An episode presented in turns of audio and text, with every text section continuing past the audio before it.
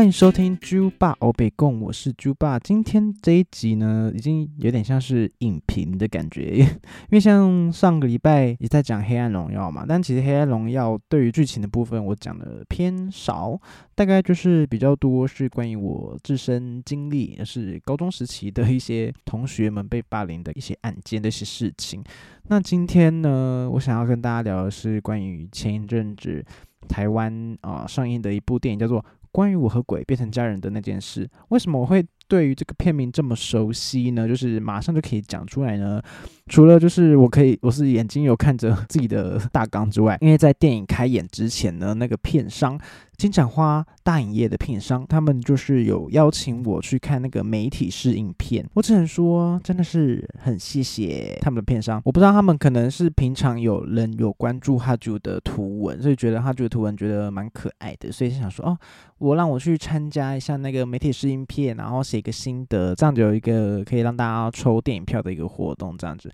真是谢谢他，让我在第一眼的时候看到电影，而且还看到许光汉以及林柏宏本人，觉得他们非常的帅。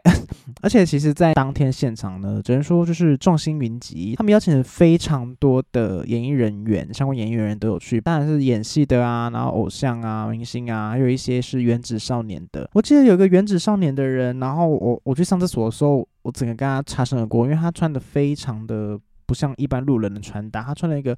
很橘红色、很艳的一个外套，然后还戴一个墨镜，好像是戴在头上吗？忘记了，就是不是 废话戴在头上，不是戴在眼睛，就是额头上、额头上的那种。然后就是说，哎，这个人穿搭好特别哦。我想说，是不是一些演艺人员之类的？然后结果因为我本来就有追踪那个原子少年的那一个人的那个 IG。然后我就看到，哦，刚原来是遇到他。那这个关于我和鬼变家人那件事呢，到底在演什么？我相信大家应该已经有蛮多人去看了，因为身边的朋友我都问他们说有没有看，有没有看，他们就会说很好看。有些人甚至已经是耳刷了，然后就是他们有些人说啊很感动之类的。那今天这一集 podcast 想要跟大家聊的，就是已经剧情一定是会有点暴雷啊，我一定就是会大量的讲到剧情里面。剧剧里面的剧情，那如果大家还没有看电影的人呢，我希望大家可以先去看一下电影，再来听我这一集的节目。那就大概开始喽。那首先第一点呢，这个电影会让我觉得感到很喜欢，然后引起我注意的点就是冥婚这个题材。或者说冥魂这个题材呢，从小到大看到的电影作品里面呢，或者电视作品里面，就会常常出现在一些类似什么《戏说台湾》呐，或者是一些电影啊、鬼片电影的东西。因为大家听到冥婚，就感觉啊，神秘色彩，然后感觉很恐怖啊。像竟然人类要跟鬼结婚，怎么可能？那这一点呢，大家平常听到的冥婚，都是一些像是女生的鬼会跟男生。人世间的男人结婚这点，然后在地上看到的红包啊，不要捡啊，捡起来里面就可能会放到一个女生的照片，然后头发之类的，就是代表冥婚。那今天这一这一次这个电影呢，冥婚竟然是套用在男同志身上，只能说就是非常新颖的一个题材，所以就是一个第一部让人家觉得说哇，这个电影很酷的部分这样子。那其实看完这整部电影之后，我觉得对于冥婚题材真的是。还蛮用心的，虽然我觉得不确定到底是不是真真实的那个习俗，真的就是照他们像上面演的东西，那这样就，但其实看电看完电影是觉得说，哎，他们看起来就是很认真有去考究说关于冥婚这些事情怎么用啊，然后还有一些像是什么纸扎人啊什么之类，算是对于冥婚地方就是有多认识一点。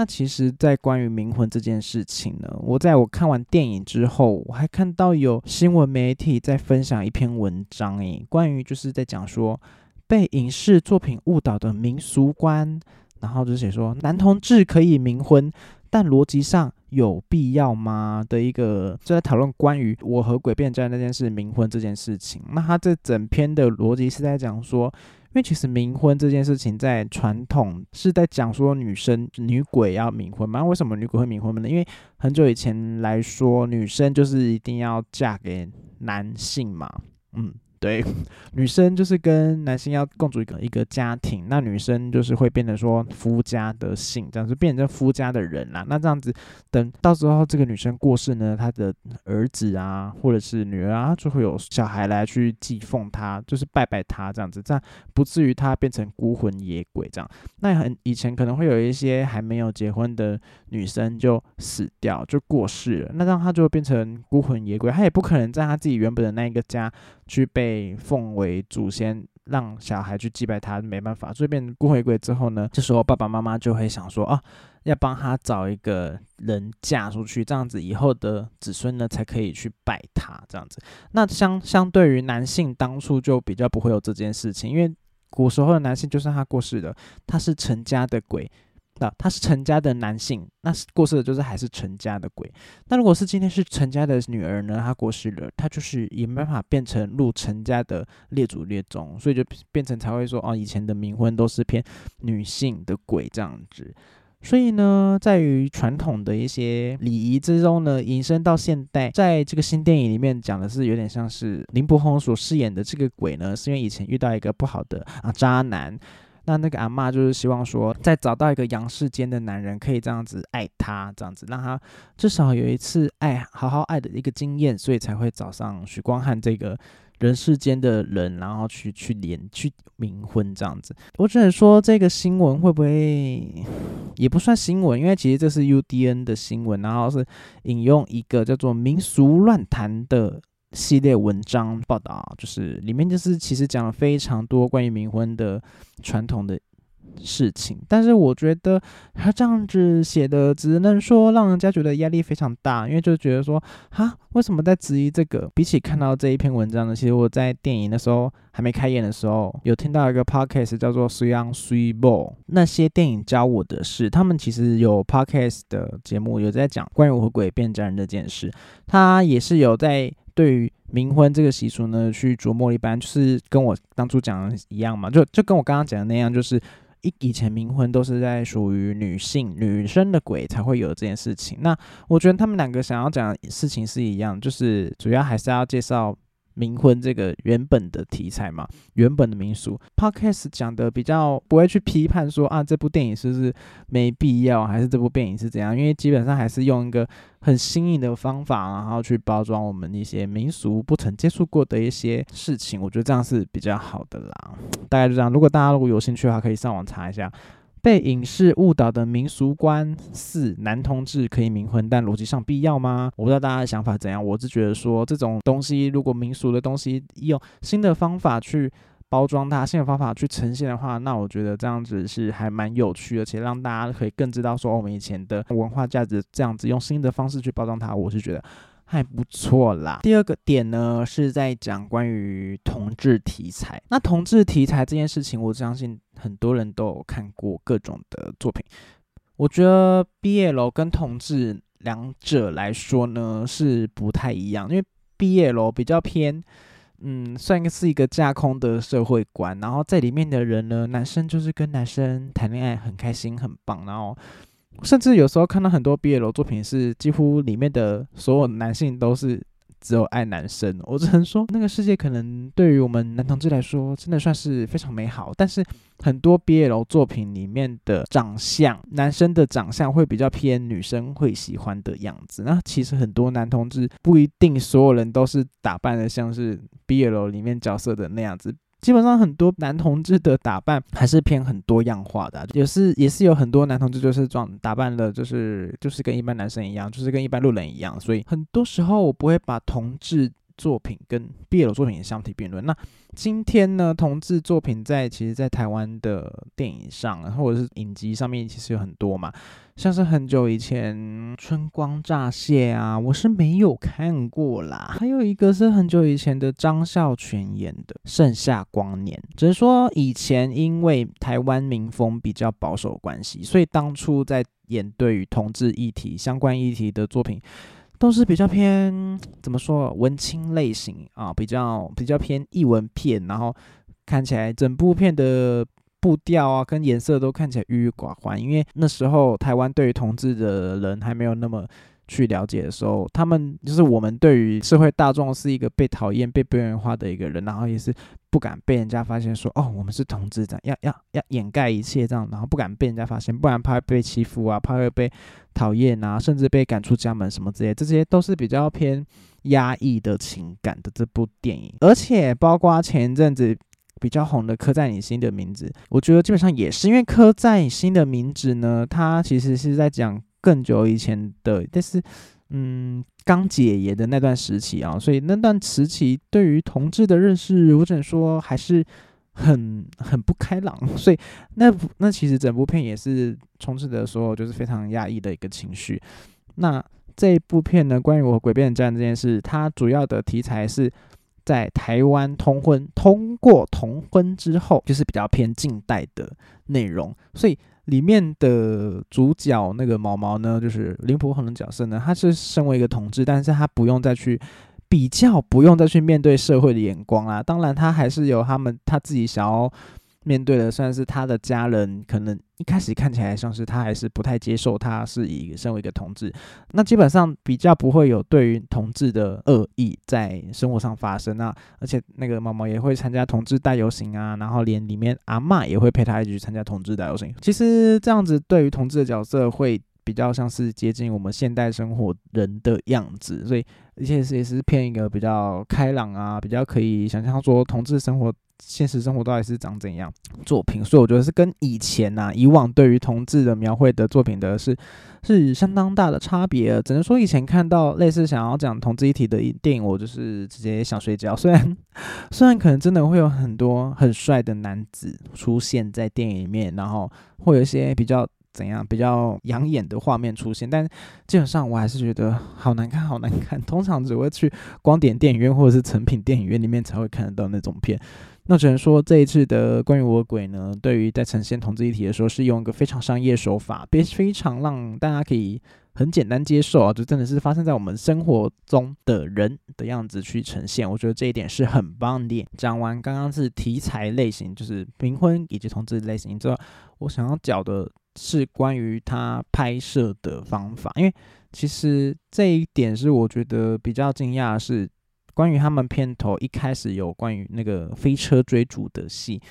因为其实这个许光汉所饰演的一个角色是一个警察，所以他们平常会开着警车去追捕犯人。那电影一开头的时候，他们有要追捕一个类似要头的小弟，所以就是有点像是在在路上那边哦，警车警匪追逐的戏嘛，所以他们就在那边嗯嗯嗯，然后狂飙这样子。那我觉得很是比较台湾的电影来说是比较少有这种。题材或者这种拍摄手法去完成的，因为可能飞车追逐这种戏嘛，应该是很困难啦。基本上就是要很多的特效去完成。我当初在电影院里面看的时候，我是觉得非常过瘾，就是那个节奏啊，跟那些镜头的掌控，就是嗯，然后车当咻咻砰砰砰，然后再加音效，是让人蛮有那个临场感的。其实我那时候试映片去看了一次，自己又花钱去看了一次。对于飞车追逐的这个戏码，我是觉得蛮满意，而且是感觉很让人家有点像是觉得很兴奋。当然是比不上《玩命关头》那一种特效啦，但《玩命关头》是有用特效吗？我不确定，因为。因为其实像关于我的鬼子变成家人那件事，是算是做的蛮让我看得出来它是特效，因为可能是读类似影视相关的人可能比较看得出来啦。但是我觉得不至于说哇好鸟好丑这样子，觉得对于台湾的影视圈呢，还是一个好大的帮助，好大的一个进步，所以这是值得鼓励的。我记得在导演的 IG 还是。脸书上面有 po 关于这一段飞车追逐的。嗯，幕后花絮。那其实有一段是他在高架桥旁边在那边开来开去，然后以及开进一个小巷子。那其实全部都是用电脑动画所完成的。然后许光汉跟王静在车内，然后在那边准备开车那个画面，那其实也是在棚内去去完成，就是用拉那个绿 key 去去合成。那我觉得，如果台湾可以继续有这类的作品的话呢，我觉得台湾作品的丰富度就会越来越多样化，这样子是很赞的哟。接下来呢，最后一点是这部电影呢有欢笑又有泪水。刚刚刚我讲的那个飞车追逐呢，飞车追逐我觉得可以把它归类为武戏，武戏就是武打的武，武戏就是比较偏动作场面的武戏。那我今我现在来介绍的是有欢笑有欢笑又有泪水这部分就是文戏，我觉得台湾的电影我会很喜欢点，是因为我觉得我们对文戏的处理都非常的好，就算就像是我觉得都很可以把人与人之间的感情，就是他们演员也真的很会演，他们光是一个眼神，我都会觉得说哇，不用讲台词，我都感觉得到他们所那些丰沛的情感这样子。所以文戏的部分我觉得很赞。那看到最后，大家就是可以知道主角林柏宏他自己人生课题的一个需要去解决的事情。然后配角妥中华呢就饰演林柏宏爸爸。那那一段我觉得真的是演的非常好。我觉得林妥中华希望可以报男配角，然后得个金马吧。我真的是希望诶，我觉得整部会不会他就是最会演？当然，其他主角群们演员真的也是演的非常好了，但是。涂中华，我真的是吓到，因为其实很久以前我都没有什么看到涂中华所演的作品，因为涂中华跟他涂中康其实他们就是哥哥弟弟嘛。涂中康可能大家比较知道是他是主持人，然后前阵子他还有主持啊来百营业中的主持嘛。那涂中华就是主要都是在演戏，那大家可能就不太知道。他近期可能也没有演什么作品，我觉得是，我也是从这一个关于我鬼才看到他这样子。那他其实演的非常好，我真的是吓到了这样子。那以上呢，整理这四点呢，是关于我对于关于我和鬼 变家人那件事的一个心得感想啦。那如果大家听完我这个节目，觉得啊，我已经一刷了，还想再去二刷，那就赶快去，因为基本上这部电影呢，已经破了三亿的票房。我觉得这个成绩呢非常好。希望已经挤进全台前十名，就是台湾国片前十名的票房了。我记得第一名是《海角七海海角七号》，是好几亿。我记得那因为那时候其实算是台湾的电影第一部有出现一个像是，我觉得因为那我觉得那个应该也算是文戏拍的很好啦，然后感情戏的部分交代很的，让人家觉得。很有感触，以及又是大量的都是台湾在地的景物啊，然后那些什么的，然后历史时空背景都有去交代，所以大家那时候就觉得哇，那部作品非常赞。但是那个海角七号那段时期。我才是国小生，我记得我好像有在家里看过一次，但是我实在是看不懂。如果以后之后可能又有什么四 K 修复版的话，我可能又再去去看一次的。那那这段期间，我们大家可以先去看关于我和鬼变真那件事，看你要一刷一刷就是看一次，两刷、三刷、四刷，全部都刷刷刷刷起来。希望希望这部电影去到国外播放的时候，票房也会很好。那我希望去韩国的话是。票房可以更下下降，因为基本上许光汉在韩国真的是非常的红。因为其实许光汉之前有出过一张专辑，那只能说那张专辑还真好听啊。因为制作人是很厉害的制作人，我觉得制作人会不会是整个专辑的一个灵魂之一呢？比起歌手来说啦，因为制作人可能要去想说整张专辑的歌啊，然后节奏啊，以及他的编曲要找谁去合作，然后。排列顺序什么的，我觉得制作人想要会参与的一定非常多。那好的制作人就是。让徐光汉这个第一次就出出专辑的时候，他还入围了金曲奖，诶，有个厉害。徐光汉他新专辑的每一首歌呢，你去打开 YouTube 就看到下面，哇，全部都是韩文字在留言呐。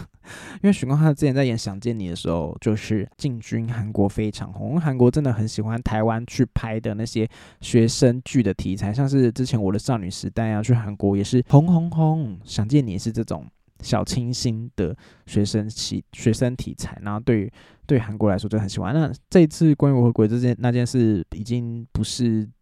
学生题材了。那我觉得依照许光汉的人气，希望可以在韩国帮台湾行销一波啦，这样子。OK，那今天这个节目呢，甚至会不会有点短？如果喜欢这个节目呢，记得把这个节目。分享给朋友听，然后以及在 Apple Podcast 留言五星好评，那记得要追踪哦。最后在 IG 搜寻 A C H O O 零四二零就可以找到我，以及看哈主的图文哦。那这样下一拜我们同个时间再见喽，拜拜。